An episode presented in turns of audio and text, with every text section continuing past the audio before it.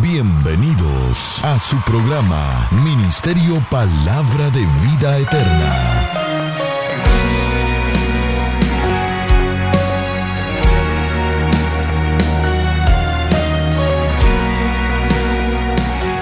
Con la administración de la palabra, Pastor Juan Interiano.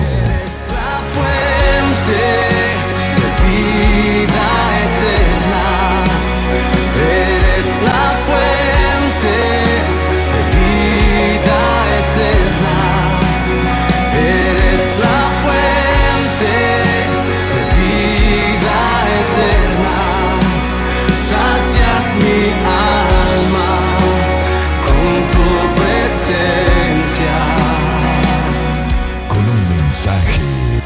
naciones.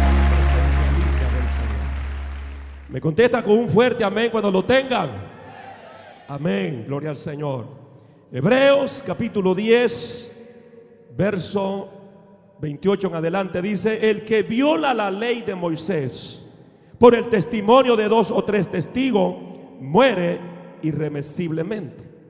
¿Cuánto mayor castigo pensáis que merece el que pisoteare al Hijo de Dios y tuviere por inmunda la sangre del pacto en la cual fue santificado e hiciere afrenta al Espíritu de gracia? Y la iglesia grita un poderoso Amén. Vamos una vez más. Amén. Gloria al Señor. La sangre del pacto. Diga conmigo, la sangre del pacto. Para hacer como introducción, hermanos, a esta palabra, me gustaría tocar lo que dice Génesis capítulo 15, donde la palabra del Señor habla en el versículo 9. Dios le dice a Abraham, traeme una becerra de tres años, una cabra de tres años, un cordero de tres años, una tórtala y un palomino.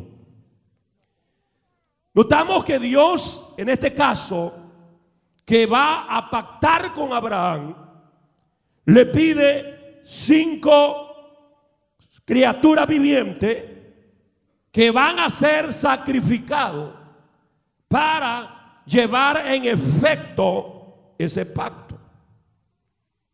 Y la pregunta que surge es, ¿por qué Dios no le pide un ser viviente? ¿Por qué no le pide dos? ¿Por qué tres? ¿Por qué no le pide cuatro? ¿Por qué cinco?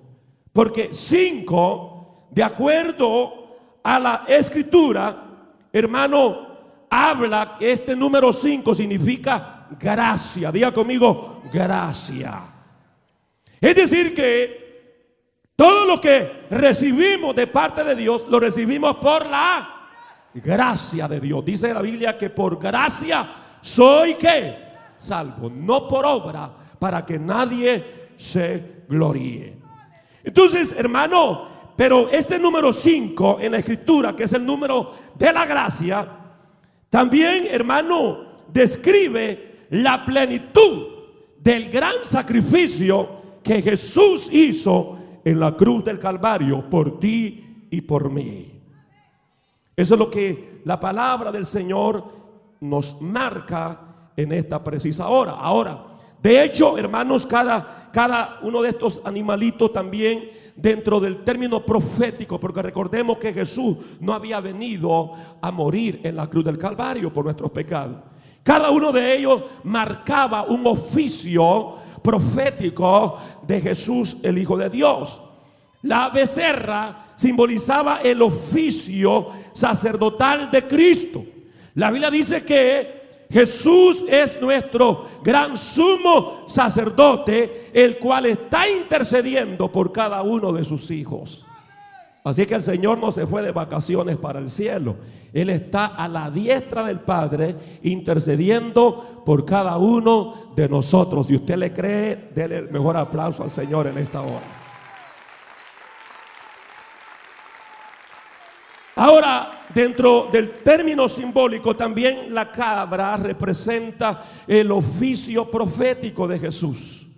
El Señor se desenvolvió en esos ministerios, en esos oficios como, como sacerdote, como, como, eh, como profeta, pero también el carnero simboliza el oficio de rey.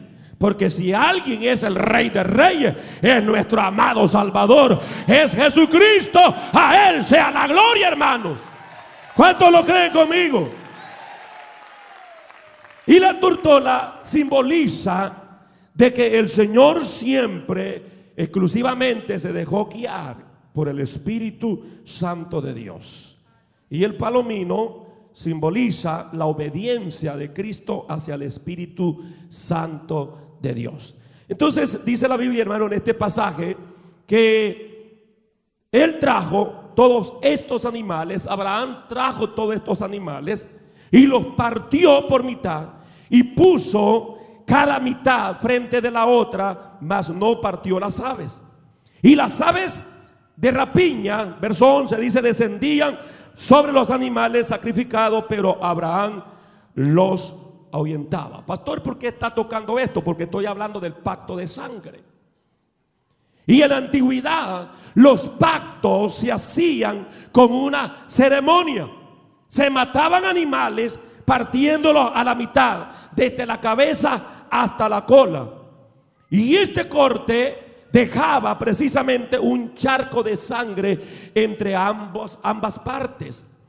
En la ceremonia del pacto, los participantes debían de caminar en medio de las partes de los animales, tomando sangre, machando con sangre su vestidura del sacrificio. Y eso era lo que sellaba ese acuerdo. Luego de pasar en medio de este sacrificio, decían ellos, proclamaban lo que estaban pactando, que así se me sea hecho si no cumplo, si no cumplo con mi parte del pacto.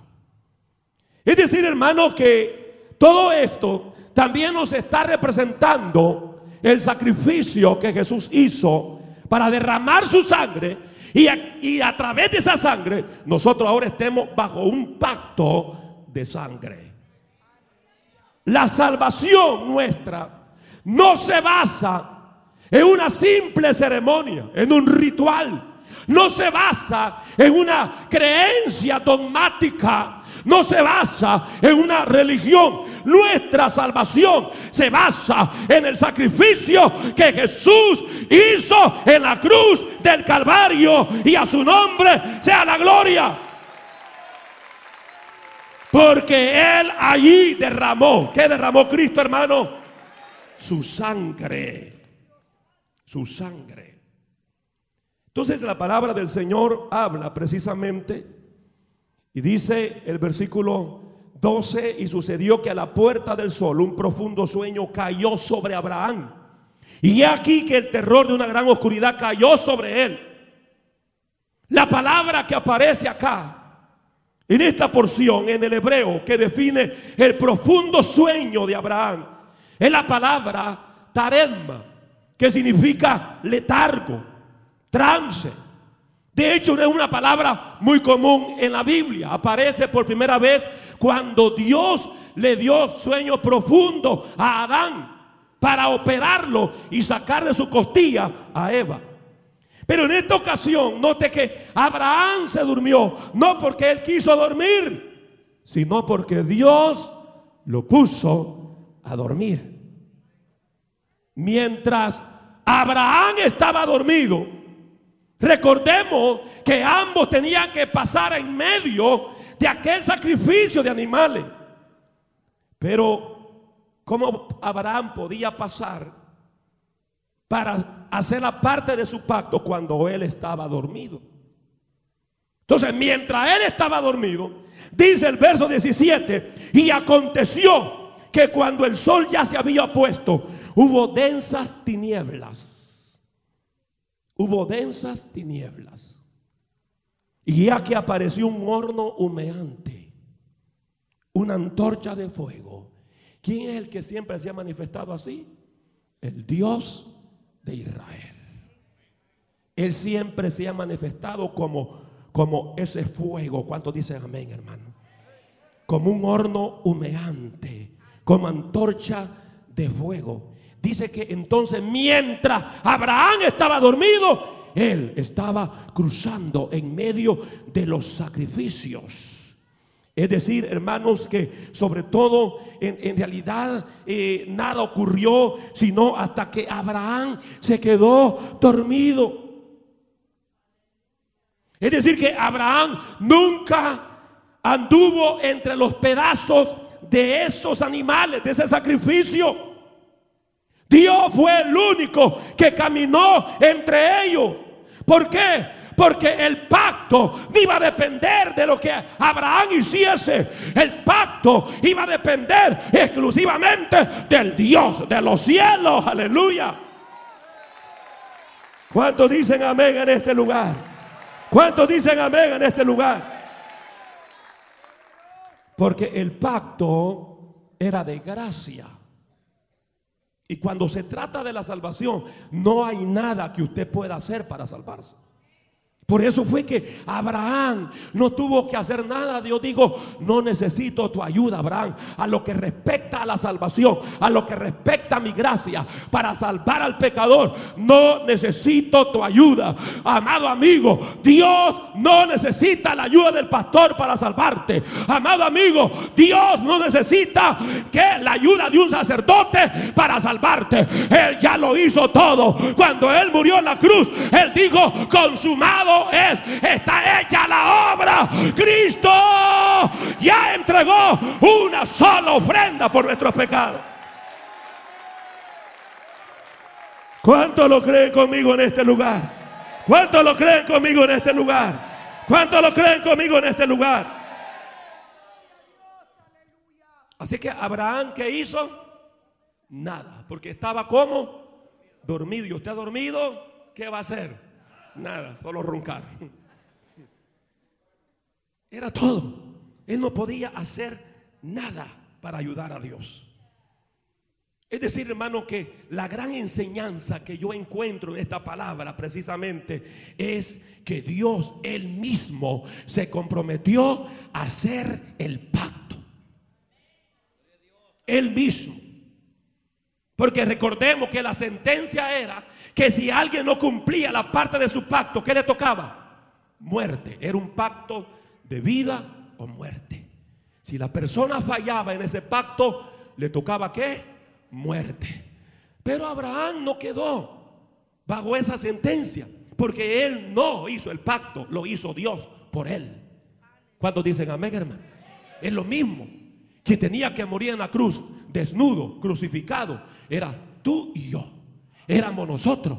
Pero Jesús, Él tomó nuestro lugar. Él fue nuestro sustituto. El hombre se pierde porque quiere. El hombre va a ir al infierno porque quiere. Ya hubo uno que murió en la cruz para salvarlo y para darle vida eterna.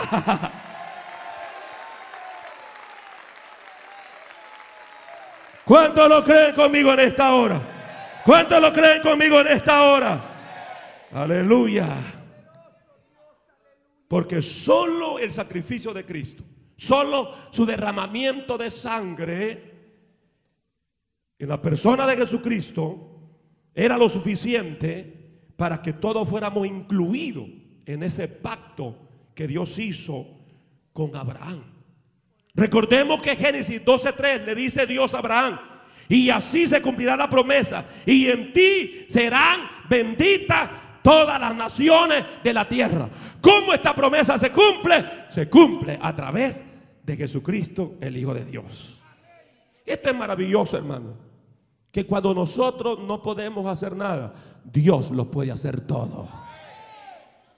Cuando nosotros estamos desvalidos, cuando nosotros estamos, hermano, en esa posición de inválido, Dios puede hacer grandes cosas con nosotros. Muchas veces el diablo a lo mejor te ha dicho, tú estás invalidado, tú no sirves. ¿Sabes qué? No te preocupes, que Dios puede hacer grandes cosas a favor de nuestra vida. El brazo de Jehová no se ha cortado para salvar, para bendecir, para levantar, para restaurar. Aleluya. A su nombre, a su nombre, a su nombre. Oh, gloria al Señor.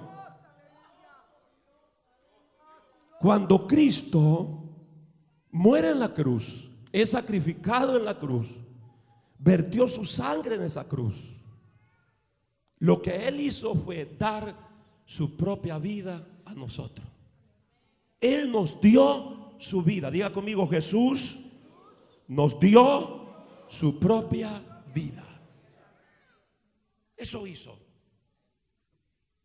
Y cuando le pedimos a Dios que lave nuestros pecados con su sangre, ¿qué es lo que vamos a experimentar? Vamos a experimentar el poder que da vida. Si alguien es poderoso para perdonar pecado, es Jesucristo, el Hijo de Dios. Por eso el apóstol Pedro en Hechos 4:12 dice, porque en ningún otro hay salvación. Porque no hay otro nombre debajo del cielo dado a los hombres en quien podamos ser salvos. El único, dice Pedro, que puede salvar es Jesucristo, el Hijo de Dios. Él es el único.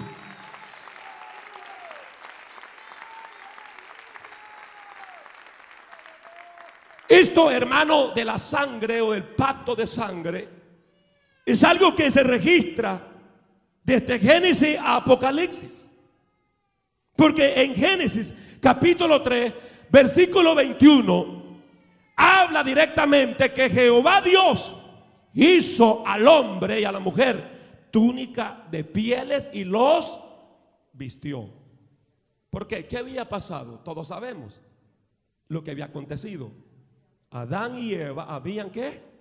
Pecado. Mientras no habían pecado, estando en esa dispensación de la inocencia, ellos no tenían problema estar desnudos, porque no había malicia en ellos. Y aparte de eso, ellos estaban vestidos de gloria. Adán y Eva estaban vestidos de un haz de luz de santidad. Por eso no había problema. Es decir, que Adán y Eva podrían moverse, podrían verse, y era como tener dos niños de dos, tres meses, con una inocencia gloriosa. Pero un día ellos pecaron, desobedecieron al Dios de los cielos.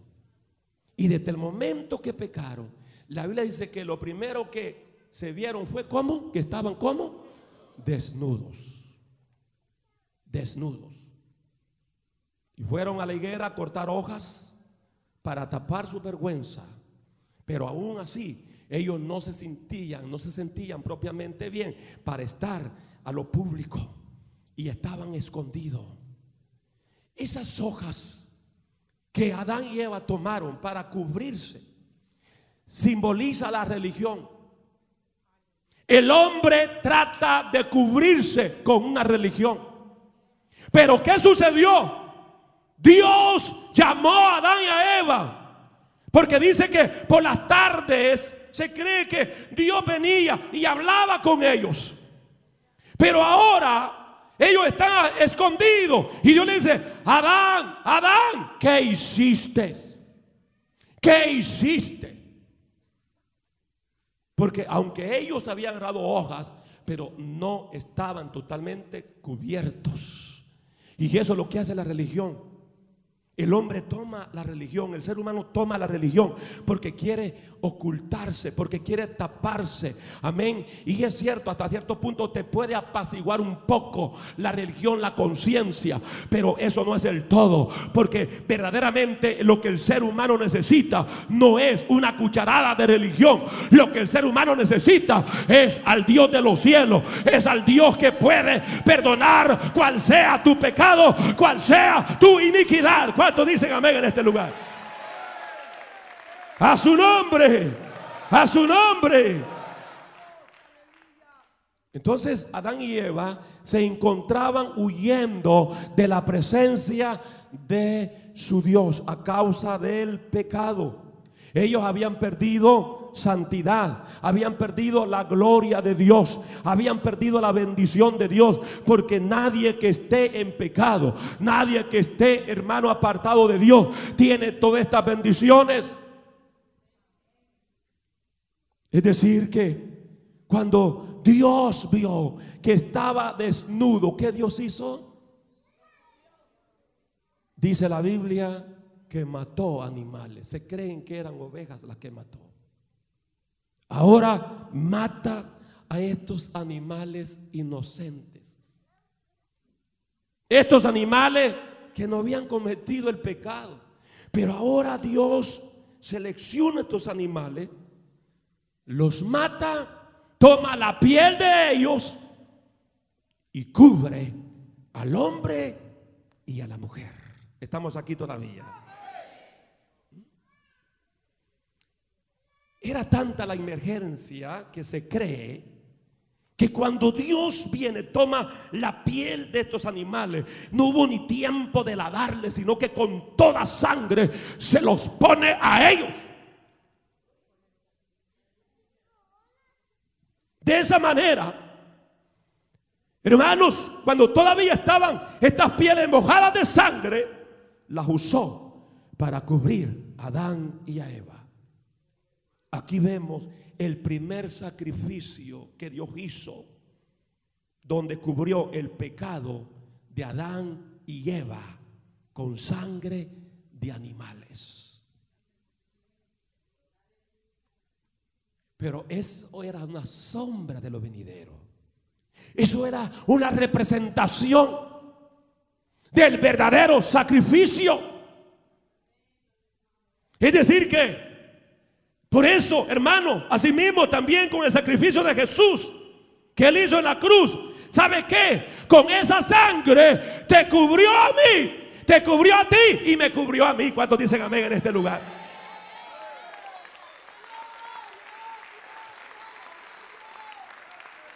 Cuando nuestro Padre Celestial te ve, tú, te ve cubierto con la sangre de Cristo.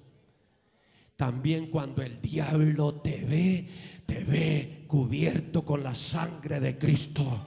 Cuando los demonios te ven, te ven cubierto con la sangre de Cristo. Y esa sangre tiene poder. Y esa sangre no ha perdido virtud. Y aunque millones han venido a lavar su alma en esa sangre, todavía hay lugar para ti, amigo. Todavía tú puedes lavar tu alma. Tú puedes lavar tu pecado en esa sangre carmesí. Si lo crees, dale el mejor aplauso al Señor en esta hora.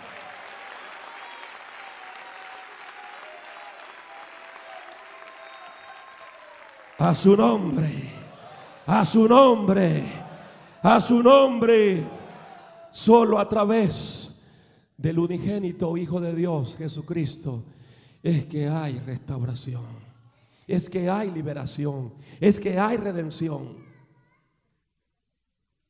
Lo mismo lo que sucedió la noche cuando iba a pasar el ángel de la muerte para matar a todos los primogénitos de Egipto.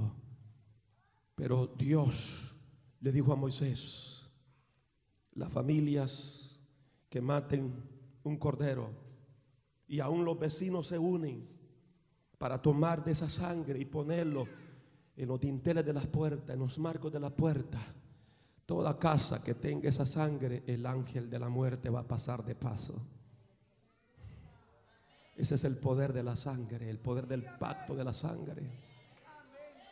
Y la Biblia dice que cuando vino la muerte a los primogénitos. En las casas donde no había esa sangre, se moría el primogénito. Pero en la casa donde estaba esa sangre en esos dinteles, no importando si era hebreo o si era eh, de, de, Etiopía, no importando la raza que fuese, pero si esa sangre estaba ahí, el ángel pasaba de largo. Ese es el poder de la sangre. Lo mismo nosotros. La Biblia dice que hemos sido rociados por la sangre de Cristo. Y lo que marca la diferencia es la sangre de Cristo. La sangre de Cristo. La sangre de Cristo. La sangre de Cristo. La sangre de Cristo. Amas ojalá.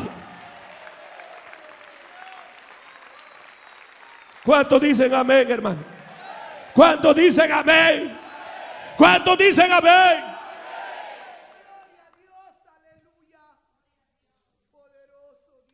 Génesis capítulo 4, versículo 10. Dios le hace una pregunta a Caín. Le dice, ¿qué has hecho?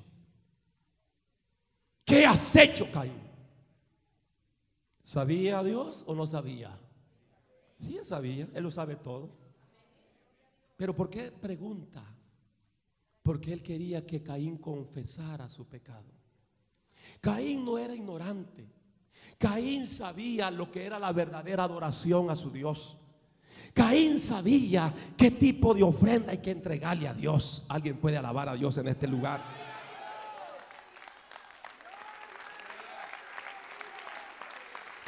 Sabía lo que era correcto e incorrecto, pero Dios siempre da la oportunidad para que el hombre elija para que el hombre se mueva en ese libre albedrío.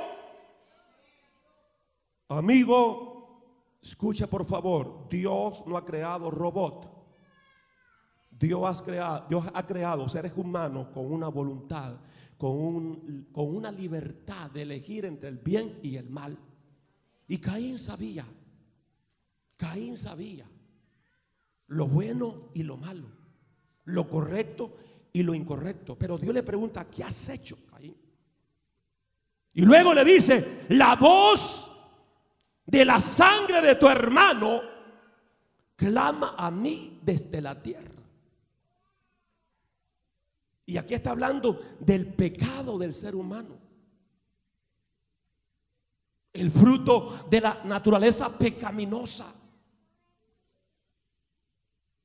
Porque todo esto viene sucediendo a través de la ofrenda que presenta Abel.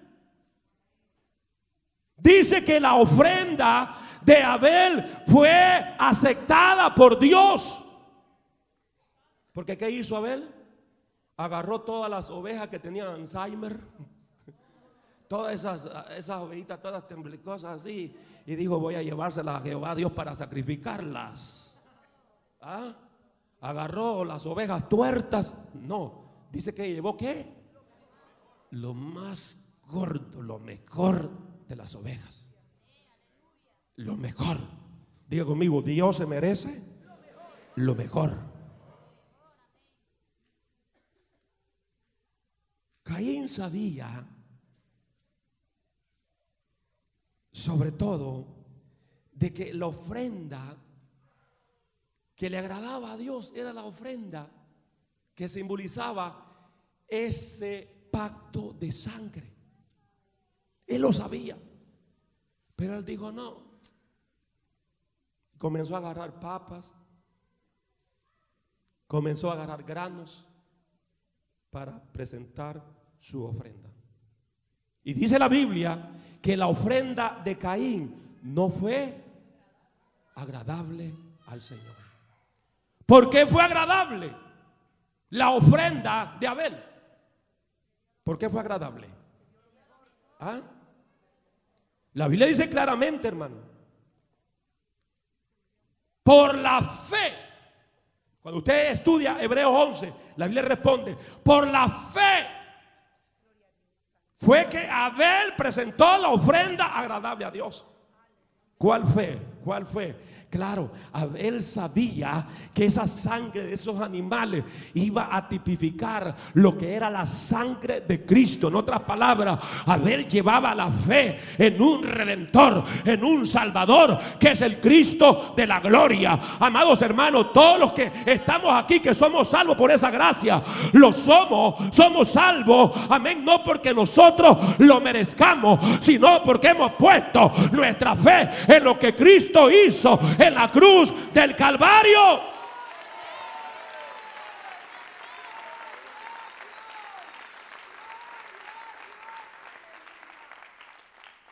Pero Hebreos capítulo 12, verso 24. La Biblia dice a Jesús el mediador del nuevo pacto. ¿Qué es lo que hay aquí? Un mediador. ¿Quién es ese mediador? Jesucristo, el Hijo de Dios. Por eso dice claramente aquí a Jesús el mediador del nuevo pacto. Y a la sangre rociada que habla mejor que la de Abel. La Biblia dice que Cristo es el mediador del nuevo pacto por el derramamiento de su sangre. Todo esto fue tipificado por la sangre del antiguo pacto.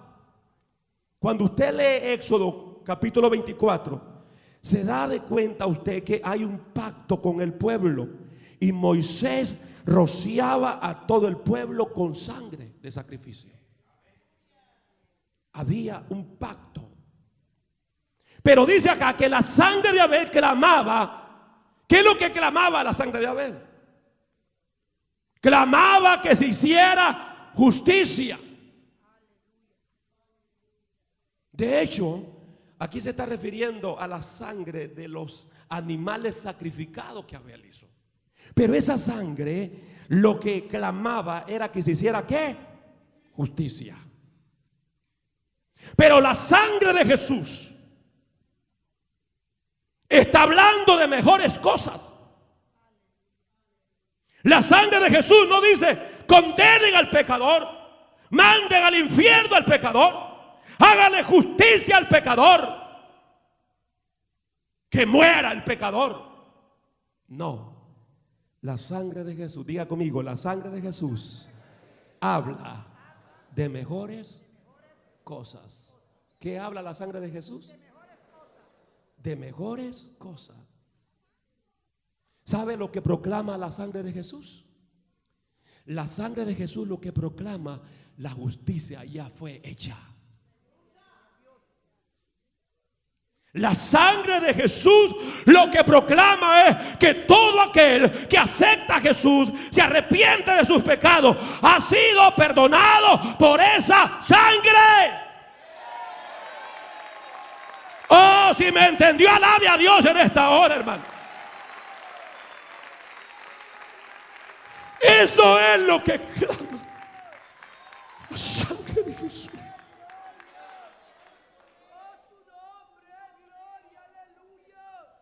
La sangre de Jesús sigue clamando. Y la sangre de Jesús lo que clama es, fuiste lavado, fuiste perdonado, fuiste justificado. Oh, eres heredero, eres parte del reino de los cielos. La sangre de Cristo sigue clamando y clama, clama. Dice acá, oh, habla mejor que la de Abel. Claro que sí, claro que sí, porque hemos sido redimidos, hemos sido comprados a precio de sangre.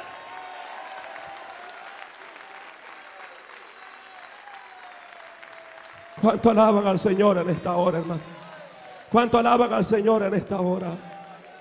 ¿Cuánto ya hemos sido perdonados por esa sangre? De verdad, ¿cuánto han sido alabados por esa sangre? Levántame la mano.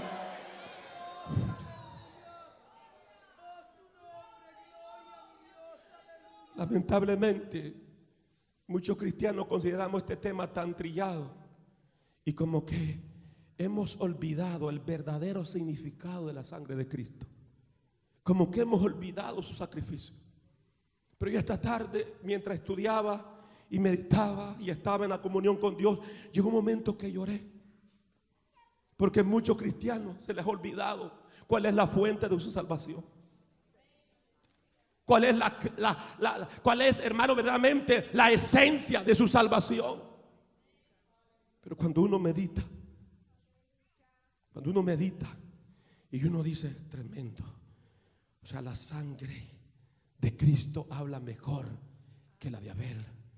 Porque la sangre de Abel solo hablaba de venganza, de justicia, de condenación. Pero la sangre de Cristo suplica perdón. La sangre de Cristo suplica misericordia. La sangre de Cristo suplica restauración, restauración, salvación, vida eterna.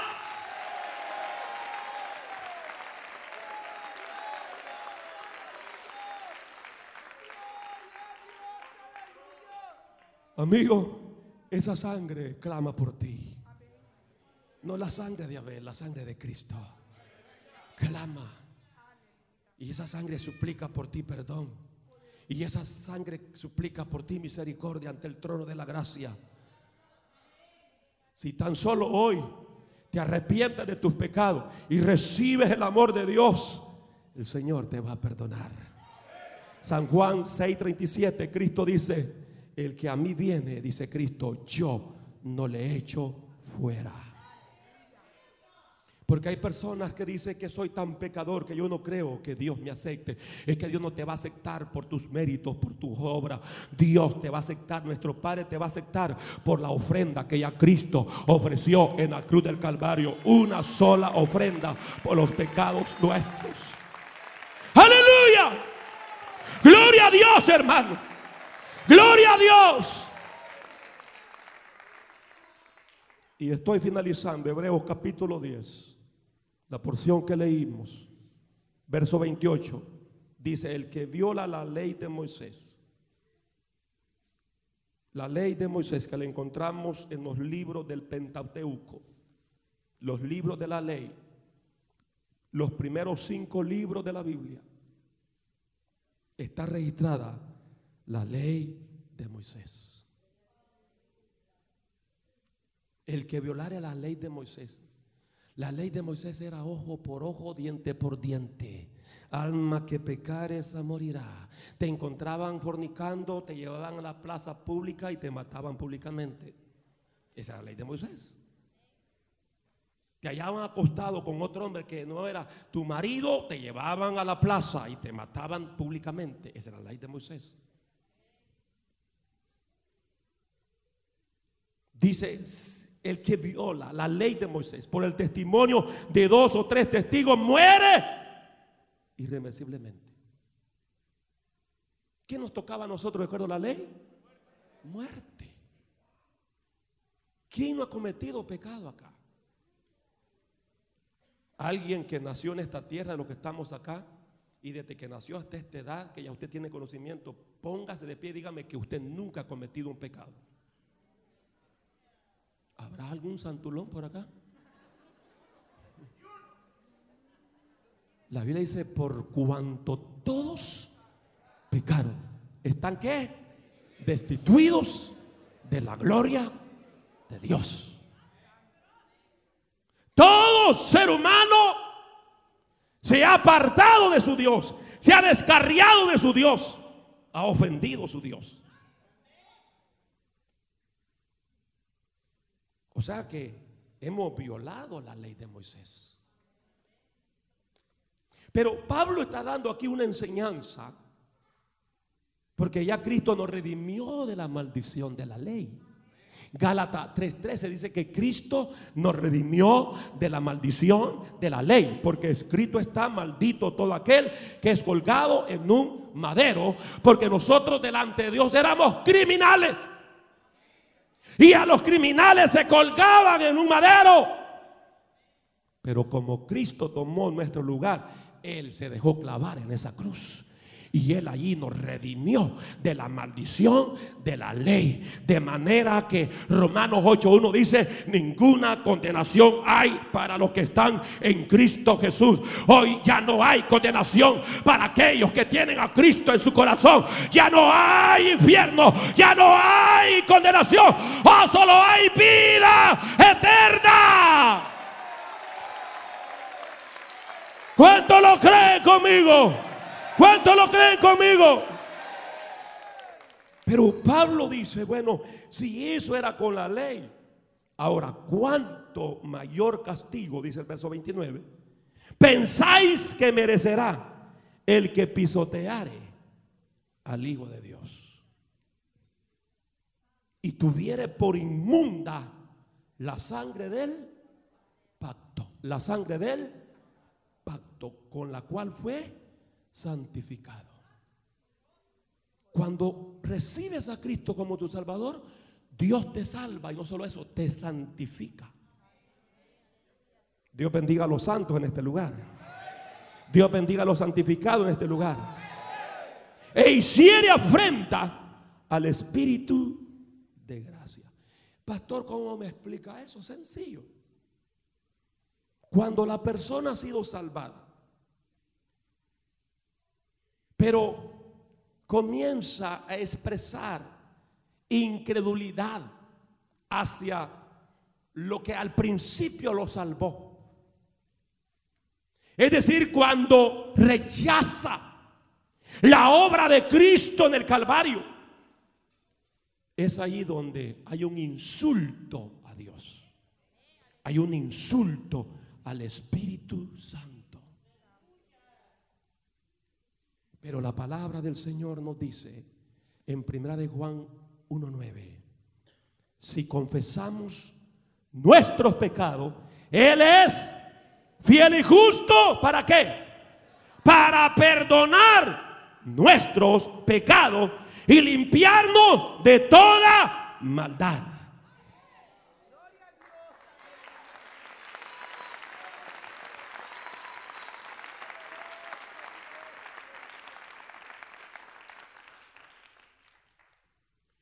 Hermanos, solo el derramamiento de la sangre de Jesucristo sobre la cruz fue el factor que hizo posible que nosotros recibiéramos el perdón de nuestros pecados y la aceptación ante nuestro Padre Celestial.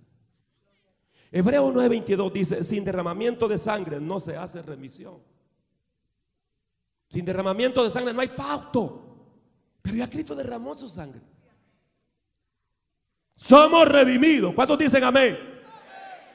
Somos comprados de la esclavitud. Efesios 1.7, en quien tenemos redención por su sangre, el perdón de pecados según la riqueza de su gracia. Eso es lo que hace la sangre de Cristo. Somos libres de la condenación eterna. La palabra dice claramente que la sangre de Cristo disuelve todos los derechos legales de propiedad de Satanás. Cuando la sangre de Cristo a través de la fe es aplicada en nosotros, se rompe todos los derechos del diablo. Ya el diablo no tiene ningún derecho sobre tu vida. Los demonios no tienen ningún derecho sobre tu vida. Pastor, pero ¿por qué el diablo me hace daño? Porque usted le abre puerta. Porque los demonios me hacen daño. Porque usted le abre puerta. Pero ellos ya no tienen ningún derecho legal. Porque ya Cristo lo venció en la cruz del Calvario. Y esa victoria ha sido conferida a tu vida. Alguien puede dar gloria a Dios. Colosenses 1:14 dice en quien tenemos redención por su sangre, el perdón de pecados. Solo la sangre de Cristo basta para perdonar pecados. Amén, hermano. No hay otra forma. No hay otra manera. Redención significa que Dios nos compró de vuelta. Dios nos compró de nuevo. Y hoy estamos bajo la posesión de un nuevo dueño. Nuestro dueño es Cristo Jesús. El apóstol Pedro dice que nosotros hemos sido comprados no con oro o plata, sino con la sangre que Él derramó en la cruz del Calvario. Aleluya, aleluya. Gloria a Dios, hermano. Gloria a Dios por esa sangre. Cada día yo estoy tratando de cultivar en mi vida. Y no es un mito, no es una religiosidad, sino por lo que está en la palabra. Pero cada día yo le estoy dando gracias al Señor por su sangre que derramó en la cruz. Y cada día, por la fe, me declaro cubierto por esa sangre. Y cada día cubro a mis hijos por esa sangre. Y cada día cubro a la iglesia con esa preciosa sangre.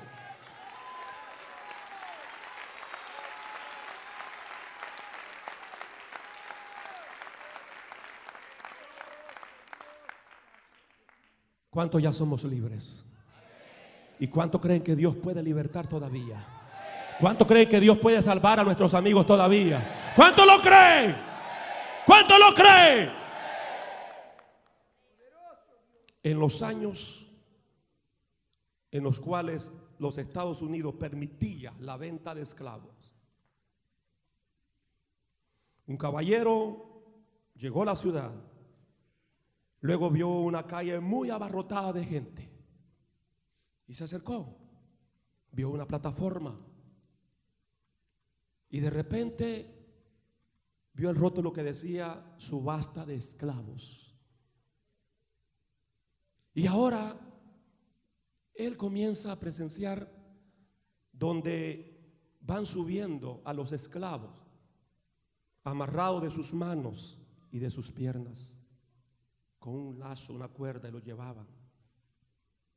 Mientras la gente que estaba allí gritaba de burla y los ponían a la exhibición. Y muchos mirones llegaban para ver la mercadería. Y cuando eran mujeres las que estaban esclavizadas, que las iban a vender en la subasta, estos mirones llegaban y llegaban a manosearlas. A los hombres se acercaban y comenzaban también a manosear sus músculos. Y él, entre medio de aquel grupo, vio a todos los esclavos y de repente él fijó su mirada en una joven, una señorita, que iba a ser vendida en esa subasta. Pero luego él se retiró. Más tarde él regresa y justo en el remate que iban a dar la oferta aceptable o permitir la oferta aceptable sobre la cantidad de dinero por esa joven esclava. Y cuando él llegó, de una vez ofrece una cantidad doble, sustancial, que nadie le había ofrecido en todo el día al subastador. Y el rematador dijo, no hay nadie más que pueda dar más valor por esta esclava y nadie respondió. Y en medio de aquel silencio, dijo entonces el subastador, pues ahora está vendida esta esclava y pasa a este caballero. Aquel caballero se acerca donde la joven. Y luego él dijo, bueno, tengo que hacer todo el papeleo legal. Y se va al lugar más cercano donde hacían unos documentos firmados. Esos papeles que se le llaman manumisión, donde acreditaba que ese esclavo era libre. Y él se fue y hicieron esos documentos. Y ahora se acercan de la joven. Y cuando se la entregan, y él ya lleva su documento, la agarra de la cuerda, baja la grada, la joven solo con su mirada fija en el suelo, de repente lo ve, le tira una escupida en su rostro al caballero, el caballero solo le da risa, saca su pañuelo y se limpia. Y luego le dice, sígueme. Y cuando ya están frente a frente, le dice, ¿sabe qué? Te compré para hacerte libre. Aquí están los documentos. Mientras mantenga estos documentos en tus manos, nadie le dijo podrá esclavizarte. Esa era la ley. Y aquella muchacha, llorando, y entre medio de lágrimas, de gozo, de alegría, le gritaba, usted me compró para hacerme libre. Usted me compró para hacerme libre. Usted me compró para hacerme libre. Y entre más ella declaraba esas palabras, como que más significado había para ella la liberación. Y aquel hombre le dijo, sí, te compré. Aquel caballero le dijo, sí, te compré para hacerte libre. Y le dijo, ¿sabe qué? Y se arrodilló delante de él. Le digo, por favor, permítame servirle por amor.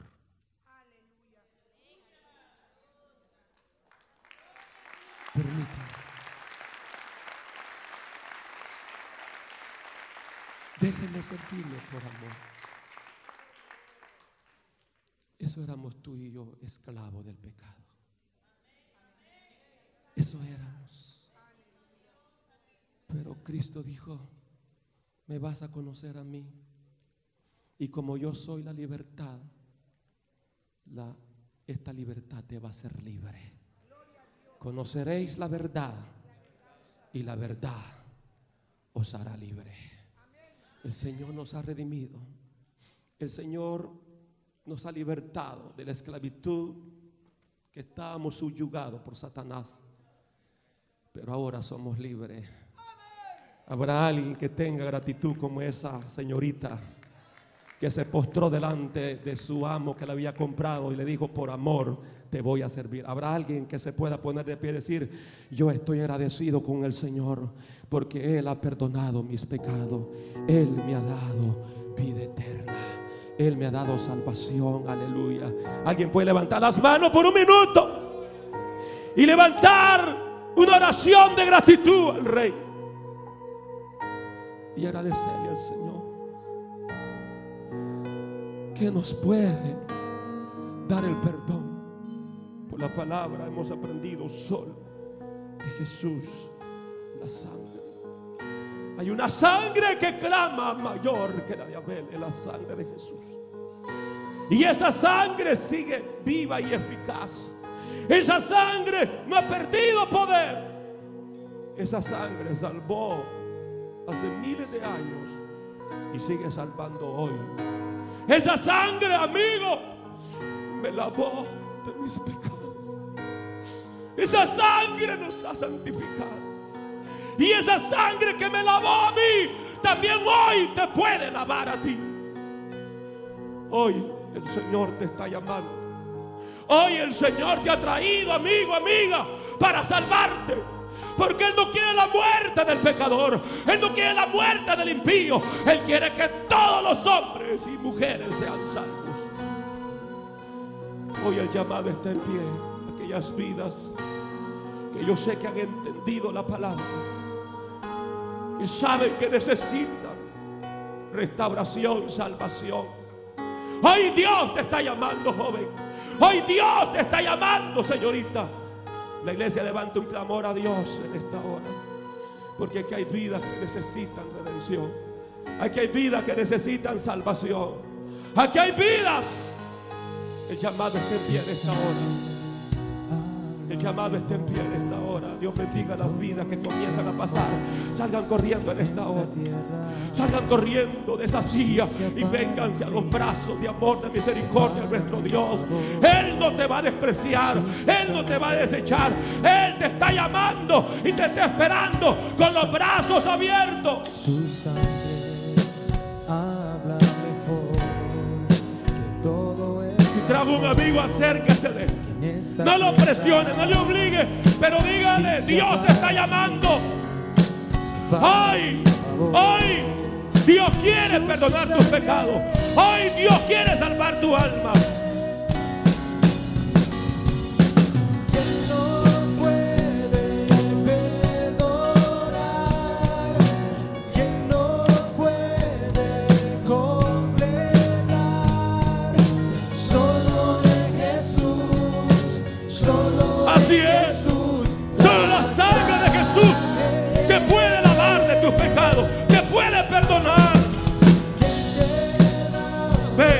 Jesús. Ve a tu Salvador. Ve a tu Redentor. Te ha apartado de tu Dios. Hoy ven a Él. Hoy ven a Él. Hoy ven a Jesús. Hoy es tu día de redención. Hoy es tu día de restauración. Hoy Jesús te está llamando. Hoy Jesús quiere lavar tus pecados. Hay una sangre que clama mejor que la de Abel. Habla del amor Es la sangre de Jesús. de su corazón. Dios bendiga esta vida. Camino nos abrió. Dios bendiga esta otra vida. Rápido, véngase. No lo piense más. Hoy Jesús te está llamando. ¿Por qué? ¿Por qué ir a un infierno cuando ya Cristo murió en la cruz para salvar? Dios te bendiga, hija. ¿Quién más en esta hora? Adolescentes, jóvenes, damas, caballeros. ¡Ay,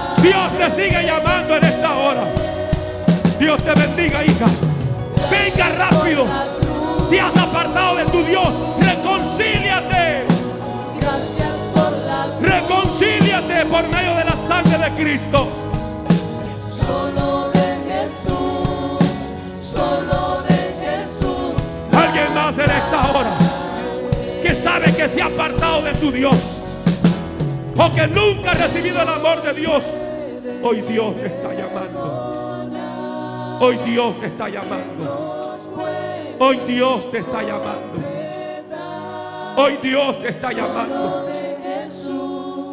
Hoy Dios te está llamando, amigo. Amiga. Hoy Dios te está llamando. Aquí en esta sección sé que hay vidas que necesitan al Señor. Hoy Dios te está llamando. Hoy Dios te está llamando. Dios te bendiga, hijo. Hoy Dios te está llamando. Hoy Dios te está llamando. Hoy Dios ojalá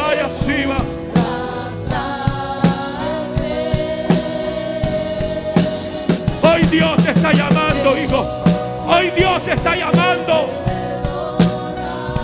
Dios no quiere tu muerte. Dios no quiere infierno para tu alma. Dios te aproveyó en medio de salvación que su Hijo,